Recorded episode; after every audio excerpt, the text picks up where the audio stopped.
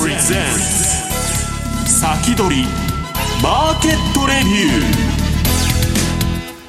ー。こんにちは石原潤です。リスナーの皆さんこんにちは。大里清ですここからの時間は楽天証券プレゼンツ先取りマーケットレビューをお届けしていきます。改めましてパーソナリティです。元気ファンドマネージャー石原潤さんです。はいよろしくお願いします。石原さん、ちょっと原油価格、落ち着いてきてますかね。いや、またなんか今日ちょっとあの下がってたんだけど、中央関連のネタで上がってるとか言うんですけど、うん、まあもうあの標準偏差ボラテリティまでもピークアウトしちゃって、はい、まあここから乱高下の流れに入ると思うんですけど、うん、まあアメリカの株の方はね、まあ、あの機関投資家がみんな持ってるアップルが下がってるもん、はい、みんな慌ててて、うん、まあ、今度の S q どうなるんだったら、えー、3人の魔女の日があるんですけどね。まあ、あとはまあ逆に期末でね、えー、バランスの入れ替えで株買われるっていう話もあったりしてるんですけど、まあ、どっちにしたってですね、もう、えっと、FRB は利上げもあ利下げもできないみたいなところに追い詰められちゃって、はいはいはい、下がるも戻るもまあ、もうこれを作ったのはグリーンスパンで、まあ、あの金融緩和しがバブルを起こしてでバブル崩壊したらまた金融緩和やると、まあ、いわばねえー、政府がもう経済に乗り込んできて、うん、社会主義政策やっとったんですね、はっきり言うと。で、それが今回、インフレで、要するに今までの社会主義政策の継続をやりたいんだけど、はい、利下げとか量的緩和できないというところに追い込まれちゃって、さりとて、利上げしなかったら今度はインフレが暴走すると。うんだからまあそれで去年まではね、まあ、その社会主義政策の慣れの果てで、まあ、コロナを契機に、まあ、MTT 現代貨幣理論でね。MMT, あ MMT で、はい、要するにその社会主義政策を散々やって第二次世界大戦とか一次大戦に匹敵するような財政出動もしちゃったと。もう今何もできないと、はい、だからサマーズが言っとるんだけど、まあ、この番組でも紹介してきたようなもう天文学的な借金作っちゃって、財政出動してね。でこれで本当にインフレを抑えられるのかと。いう話でね、まあ、ローレン・サマーズが言うには、このインフレの発生を封じ込めるのにはね、いまだかってないようなね、えー、至難の技となると、うん、まあ早い話だ、こんなん、もう収まりようがないって言って何もできないよって言ってるよ、ねはい、まあ、そういう中でね、われわれどういうふうに相場のポートフォリオを作っていったらいいかというお話を今日してみたいんですけどね。えそして今週のゲストご紹介します。楽天証券 FX アナリスト荒地潤さんです。よろしくお願いいたします。よろしくお願いします。さあインフレも気になるところではありますがドル円が118円まで乗せてきました。そうですね。そして今日は、えー、というか明日の朝は FOMC があるので、うん。はい、まあ、その辺をですねちょっとドル円のこれからどうなるのかということをお話していきたいと思います、まあ、さっき穴瀬さんと喋ってたんですけど黒田さんはどうなんだと 金曜日に出てくるんですけど。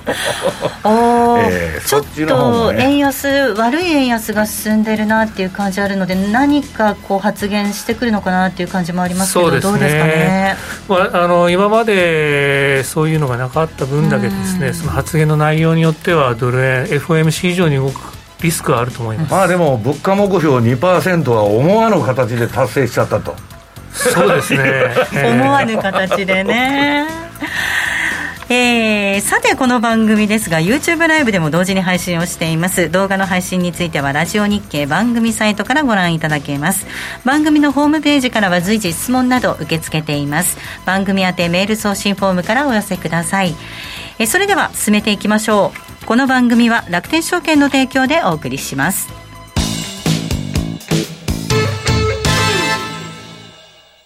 まずは無料で取引体験。楽天 FX のデモ取引を利用してみよう。FX に興味はあるけれどいきなり実際のお金で取引するのはちょっととなかなか第一歩が踏み出せないという方は。まずは楽天証券の提供する楽天 FX のデモ取引を利用してみませんか？メールアドレスとニックネームのみの簡単登録で、実際の取引と同じ環境、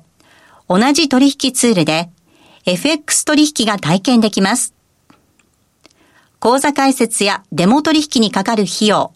取引ツールのご利用は、もちろんすべて無料。詳しくは楽天 FX デモ取引で検索。楽天証券の各取扱商品等に投資いただく際は、所定の手数料や諸経費等をご負担いただく場合があります。また、各取扱商品等は価格の変動等によって損失が生じる恐れがあります。投資にかかる手数料等及びリスクについては、楽天証券ウェブサイトの投資にかかる手数料等及びリスクページや、契約締結前交付書面等をよくお読みになり、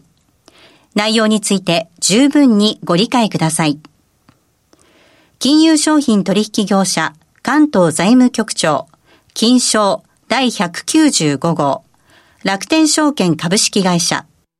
ウィークリーマーケットレビュー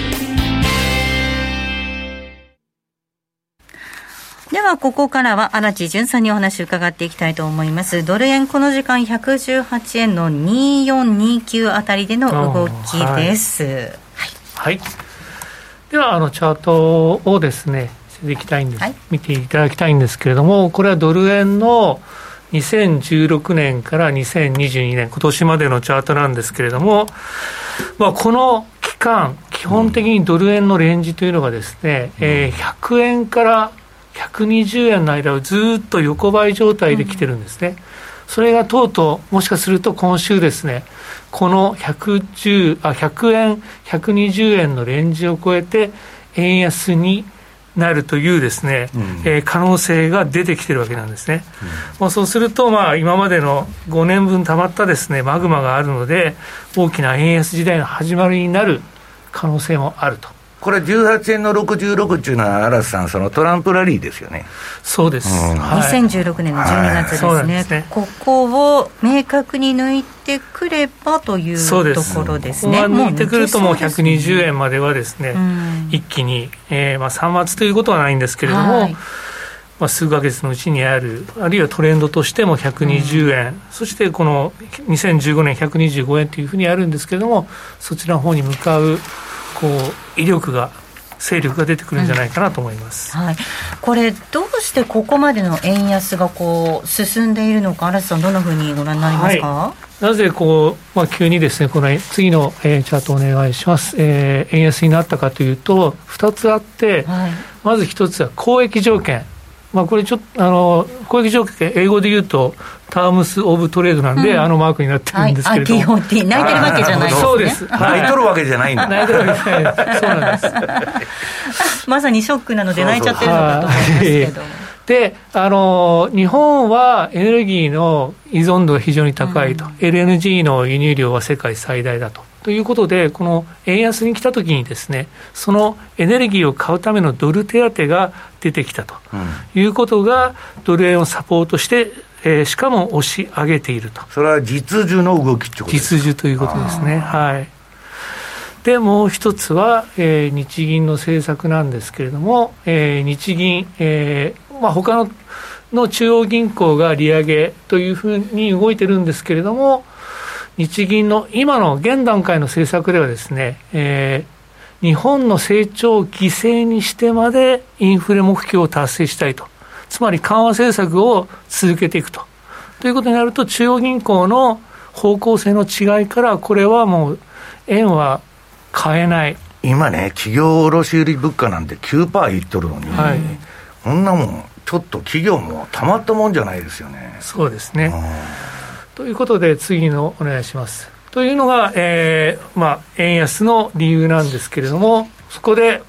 まあ、はい、このポーズが面白いですよ、はい、この日銀、えー、石原さんも先ほどおっしゃってたんですけれども、えー、このリスク、FMC もそうなんですけれども、円安の大きな理由が日銀の政策であるとすれば、その黒田総裁が今週、何を言うか、前言を撤回するのかどうか。追加緩和すると必要なら。そうです。ええ必要この状況において、まあ、言うということはですね、相当ちょっとマーケットにとってみるとがっかりというかですね、どうしてなんだと。まあ、日銀に言わせると、あのまだまだ他の国に比べればインフレっていうのは大したことないんだと。それよりも企業を支える本が大切なんだというような一応見解なんですね。はい、ですからそれはやっぱり円安要因になっているということですね。ただ、えー、次のページを、えー、見ていきたいんですけれども、こ左の方はですね、あの月のチャートなんで、あ、週のチャートですね、えー、なっているんですけれども、この右側の方をちょっと見ていただきたいんですけれども、2016年12月、これトランプラリーで118円の66まで上がっているんですが、うんはい、さっきの高値ですよね。はい、さっきのところですね。うん、ただ、これ時系列で見るとですね、その後、うん、1か月のうちにですね、なんと7円も円高に急落してるんですね。それから4月までの間に108円の13銭ですから10円。10円下がったと。はい。なので、ここまでこうピッチ早くドル高、円安来てるんですが、うん、まあ、FOMC あるいはその日銀の、うん、えー、まあ、話す内容によってこういう大きな調整がある実際、えー、この時はあったのでそのリスクはちょっと注意してみたいなと注意しなきゃいけないなというふうに思ってるんですね。はい、今週ね、はい、本当に FOMC の後にまた黒田総裁出てくるということなので、そうですね。同じパターンに、ね、なる可能性がゼロというわけではないわけですよね。あの25円の時はね、これ以上の円安いらんっつって牽制したんですけど、はいえー、その可能性は荒瀬さんどうなんですか？いやそれはまだないかもしれないですね、うん、そうすると余計に円安走っちゃうじゃないですか。そうですね、だからそういう黒田総裁がどういうふうに言うかっていうのは、黒田総裁今考えてるんじゃないでしょうかね。ちょっと言い方を間違えると円安が加速するリスクがありますからね、為替市場が敏感に反応しちゃうかもしれない、はい、ということです。じゃあ3月のドル円相場個人投資家はどう見ているんでしょうか、はい、これは楽天証券のアンケートでですね3月末ちょうどウクライナ戦争がえー、始まった時のですねアンケートなんですけれども、えー、今月、えーまあ、ドルに関してはですね、えー、約半数近く45%の方がドル高円安を見ています、はい、ただですね、はい。えー、今までは、まあ、ドル高円安だったらユーロ高、えー円安ということなんですけども、うん、今、ユーロ円はちょっと違う見方になっていて、はい、40%がですねユーロ安を見てるんですね、まあ、ユーロ、今、ボロボロですからね、えー、スタグフレーションですからね、そうですね、あとウクライナの,、あの影響ですよね。地政学ですよね、はい、で5ドル円はですね、これはちょっと地政学リスクから外れているので、えー、まあ、えー、30%がえー、5ドル高ということでほ、ほぼほぼですね、これはニュートラルな状況ということで、まあ、資源が上がってますからね、うん、そうですね、通貨によってですね、見方が分かれているというのがですね、えー、個人投資家の考えであります。はい。いや本当に個人えっ、ー、と個人の方こういうふうにご覧になってるわけなんですが、特にね石原さん資源国通貨本当に強いですよね。ねまあね、今ね、上がりすぎたんで、ちょっと商品によってはもう急激に落ちてるんだけど、うんはい、まあ仮にね、停戦となったところで、うん、あのロシアに対する経済制裁解かない限り、うん、まあいろんなところでね、今ね、要するに物がないと、はい、あとね、4月あたりからどこの企業ももう全部一斉に大幅値上げします。何から何まで。いや、あの日本もね、じわじわ食品も含めて、いや、もうみんな値上げせざるをもうやっていけないと、だから企業卸売物価が9%も上がっとんのにね、利上げしないとだめじゃないですか。一体日銀っていうのは何を考えてんだという話ですよね。まあ、そのうちあの両追加緩和してもらって、日本が、うん、100%ね ETF で株買えばいいんですよ。はい。そしたら全部国有企業になるじゃないですか、と市場が安定すると。いう話なんじゃないですかね。あのあれですよ、ね、政府の人たちは市場は安定してる方がいいっていう話です、ね、官僚っていうのは動かないのが一番いいって言ってるわけですから。えーということでここまで荒地さんに前半お話を伺ってまいりました。続きはまた、えっと、YouTube ライブの延長戦でもお話を伺っていきたいなと思います。ここまでは、えー、荒地潤さんでした。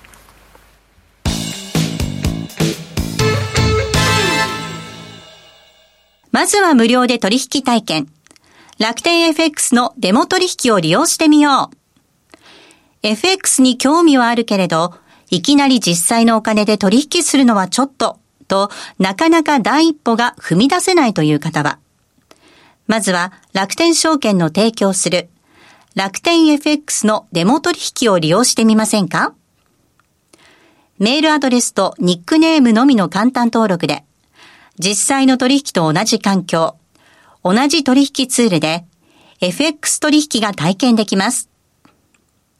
口座開設やデモ取引にかかる費用、取引ツールのご利用は、もちろんすべて無料。詳しくは楽天 FX デモ取引で検索。楽天証券の各取扱い商品等に投資いただく際は、所定の手数料や諸経費等をご負担いただく場合があります。また、各取扱い商品等は価格の変動等によって損失が生じる恐れがあります。投資にかかる手数料等及びリスクについては、楽天証券ウェブサイトの投資にかかる手数料等及びリスクページや、契約締結前交付書面等をよくお読みになり、内容について十分にご理解ください。金融商品取引業者関東財務局長金賞第195号楽天証券株式会社石原淳の相場の肝さあここからは石原淳さんに相場の肝についてお話を伺っていきます、はいまあ、あの最初はあの金の匂いのする話から始めますけど、大好き。まあ、ドル円の、なんだろう、1ページ目にドル円のまあシーズナル。まあこれ、ドル高にかけるんなら、ドル円っていうのは、まあこの1月から4月までが勝負なんですよ。もうシーズナルにはっきり出てる。で、これね、あとは11月から12月の年末相場。そこがドルが上がる、あれで、その、えー、なんだ、この4月の初旬以降ですね、11月までは調子が悪いんですよ。はい、調子が悪いっていうのは、まあ、あの別に、ドルが上がっても下がっても私はどうでもいいんですけど、円高になりやすいと。うん、で、ほとんどの投資家は、まあ、円安から入ってるんで、まあ、ここは稼ぎ時と、いうことなんですけど、えー、嵐さん言われてるようにね、まあ、今、イケイケどんどんの円安ではあるんですけど、まあ、急激な円高っていうのもね、うん、このシーズナルから言うと、ちょっと注意が必要かと。で、2ページ目。これはまあ私の順張りのトレンドフォローのあのシグナルなんですけど、今ね、下にサイドバーが2つ出てて、両方とも真っ赤っかになってると。うん、特にあの標準偏差も ADX もね、えー、水色の標準偏差と黄色い ADX の線が両方一緒に低い位置から上がったと。はい、これ強烈なトレンドなんですね。だから今はまあイケイケどんどんなんですけど、この私が計測している ATR チャンネルっていうのにの上限まで行くとね、まあ一旦相場いいとこまでやったっていう感じなんですけど、まあトレンドが継続すれば、まだ始まったばっかりなんで。そうですね。まあバンドウォークっつって、この黄色い線に沿いながら上げるかた、あの可能性もあると。でね、えー、っと、次にね、ドル円の週足、はい、これ何せ皆さん、5年ぶりの円安ですんで、ん一体ね、えー、っと、前の高値ってどこなんだと、まあ、探さなきゃいけないんで、週足で、まあ、2015年ぐらいに、まあ、125円近辺の円安、えー、円安があったと。で、ここは黒田さんが、えー、牽制発言。はい、まあ、あの、円安牽制っていうのはめったにしないんですけど、まあ、これ以上の円安いらんっつって、めちゃくちゃな円高になっちゃったもうでも、これからは、昔は円高牽制っていうのばっかりでしたけど、はいはい、これからは円安牽制っていう時代になってくるってことで。どうしようもないんでね、かといって、まあそ、そこまでね、最近の言動を聞いてると、うん、なんか玉虫色の発言ばっかして、はい、まあ、うだうだうだうだ言ってんで、はっきりしたことは言うかどうかわからないですけど、まあ、日本もね、インフレになってるわけですから、はい、実際、まあ、スタグフレーションになってんで、うん、まあ、その辺ね、見ものだなと、金曜日のね、会見が。そうですね、で、まあ、これ、ATR チャンネルで見るとね、週足の、まあ、18円27っていうのが、まあ、白いバンド。はいここはもう達成したと、うん、でその上行くと120円の69まで、まあ、これは動的に変化していくんでね、まああのー、今日現在の値なんですけど、でこれね、皆さん、よーく見てください、5年ぶりの円安で、この赤いベターっと塗っとるのがね、これ、横棒の価格帯別出来高なんです。はいボリュームですね。この水準でどんだけ人々がトレードしたか、はい、そうすると、出来高の多いとこっていうのは、相場の支持線とか抵抗線になりやすいわけです。で、今上がっとるこの118円台とかいうのはね、出来高の真空地帯、はいはいはい、誰もトレードしてないと。この後結構重たくなってきますね。はい、で、えっ、ー、と、それを拡大したのが4ページ。はい、これが、えっ、ー、と、真空地帯がね、115円の50ぐらいから18円の80ぐらいまで、全く誰も取引してないと。まあ少なかったと、過去の。うんだからそれはスーッといっちゃってもおかしくないんです。はい、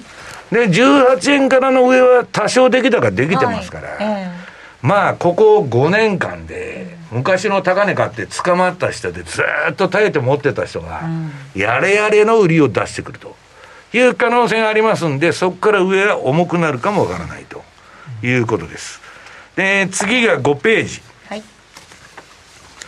えー、これが今度は ATR チャンネルの冷やしなんですけど、これは今もうその白いバンド抜いちゃってね、一番上限の18円の80ぐらい。あの、ドル円相場っていうのはね、嵐さんなんか知っておられると思うんですけど、80銭と20銭で止まると 昔はね、今はさほどはないんですけど、うん、だ80銭超えたら次大台変わって20銭までいくと。うんいうのはあるんですけど、まあ、たまたまね、これね、えー、っと、この真空地帯の、あれを出してるんですけど、なんと ATR チャンネルの、えー、っと、49日の移動平均とね、一番上の黄色いバンドとぴったりみたいな形になってるということです。で、まあ、あのー、6ページ。もう日銀のね、えっと、OB だとか、日銀プロパーの人ですよ。で、この人は、門馬さんってあの、元理事だったと。うん残念ながら日銀にできることはほとんどないと。やるとすれば追加緩和だと。えー、緩和手段はすべて限界までやってあり、やっており、意味のある追加緩和はもうできない。何をやっても終わりだって、はい、元理事の人が言ってるんですけど、はい、何ともインフレになっちゃったから、えー、何もできなくなっちゃったと。いうね。まあ FRB もそうなんですけど、で、黒田さんは、まああのー、これでね、知らん顔してると、これインフレ放置でしょ？まあ、グリーンスパン方式でまた暴落したら追加緩和したらいいわっていう話なのかもわからんけど、えー、こんなことやってるとね、世界中イン、あの、物価の番人の中央銀行がインフレシフトしてるのに、日銀だけなんだと、うん、と、円安が暴走してもおかしくないぞと、悪い円安がね、うん、いうことになっちゃった。で、次に、えっ、ー、と、ユーロドル。はい、私はまあ、ドル円よりユードユーロドルの方がむしろ関心があるんですけど、はい、これは今ね、もう、あの、ウクライナとロシアの問題で、まあ、もろに食らってると、地政学を。うん、で、まあ、ドイツにはまあガスバンバン送ってるんですけど、はい、えっ、とロシアはね、ロシアはね。もうそれやめることないと思うんだけど、まあ、ちょっとね、えっ、と、アメリカからまた飛行機買わんならんとかね、軍事費倍増とかね、まあ、不景気の物価高が起こってて、これはユーロ経済、ボロボロになってくると、これから。えー、あまあ、インフレ率も8%ぐらいになってくるだろうと。いう中でね、これ変えないと、ただ、ここのところに来て標準偏差も ADX もちょっと垂れちゃってんで、うん、今ちょっと揉み合ってんだけど、はい、こいつは弱いんじゃないかなと。いうふうに思ってます。で、次はね、為替市場でみんなあの、元気がいいのは、えー、資源通貨なんですけどね、うん、8ページのニューヨーク原油 CFD の、これまあ楽天 FX さんでやってるあの CFD のチャートなんですけど、まあ爆発的に原油が上がって、この地政学で。で、今行ってこいみたいなね、すごい下がり方してるんですけど、これはもういつでも言ってますように、グリーンフレーションですから、で、一時、一、あの、ウクライナがね、一時的に停戦になったら、それは株も何もね、一瞬わーっと上がるんだけど、じゃあ経済制裁やめるんですかと、アメリカが。その環境が変わらない以上、もう、なんともしょうがないと、あのキャシーウッドさんでさえね、原油は上がるかもわからんって言い出しとるんですよ。えあの、インフレなんかなりようがないって言ってるキャシーウッドさんまで言ってると。はい、そのキャシーウッドさん。ね、その9ページ。はい。キャシーウッドさんのこのアークのですね、はい、えっと、もう、あのー、ETF が下がりまくってまして、まあ、ハイテクっていうか、まあ、えー、破壊的イノベーションの企業を買ってるわけですけど、まあ、なんともならんと。はい。いうことで、でね、マーク・ファーバーさんは、えっ、ー、と、今月のね、えー、月間マーケットレポートで、えっとね、エネルギー株がいいって言ってるわけですよ。うん、鉱山だとか、あと農業関連だとか、はい、まあかなりインフレシフト。まあ元からそうなんですけどね。で、これどこで手じまうんだと、エネルギー株とか今買ってる人ね。はい、どうします？それはキャシーウッドがね、うんこの資源株とかエネルギーを買い出した、買い出すまでは手じまわんでいいって言ってるわけですよ。えー、そんな逆指標にされちゃってるんですか、うん、まあ逆指標のファンドが出てきて、キャッシュウッドと全く逆がやると、めちゃくちゃ儲かってる、ね、この下がった分、逆に儲かるわけですから、これ、売ってたらね、キャッシュウッドが買ってる銘柄を逆に売ると、うん、市場っていうのは常に弱いとこついてきますから、うん、これは市場のね、皆さん、市場なんていうのは正義が実現される場でもなんでもないんですよ、弱いとこついてくると。ね、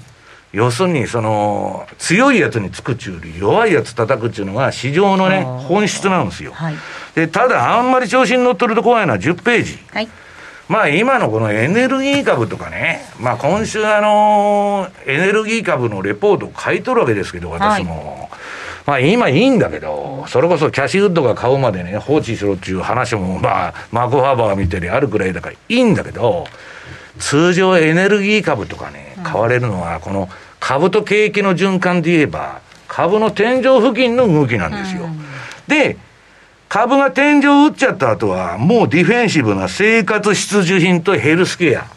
もう戦争が起こるが何しようが、買わなきゃいけないもんは人間生きていく以上あるわけですから、そういう景気変動のね、影響を受けないディフェンシブに回るっていうのが、あれで、まあ、リーマンショックの時も、これリーマンショックの時の